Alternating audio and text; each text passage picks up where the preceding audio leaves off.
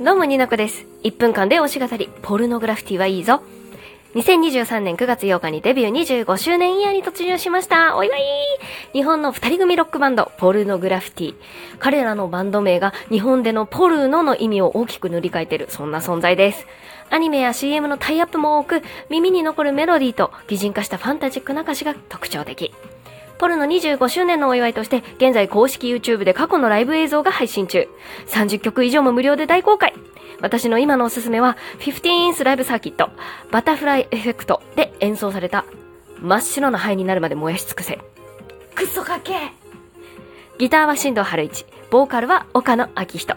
彼らが、ポルノグラフィティじゃ演奏中はアラフィフの大人を色気をね、もうすんごい振りまくくせに、MC になるとただの広島のおじさんになるのもギャップで可愛いんじゃ。ザ・ファーストテイクにも出てるよ。ぜひぜひ概要欄からチェックしてね。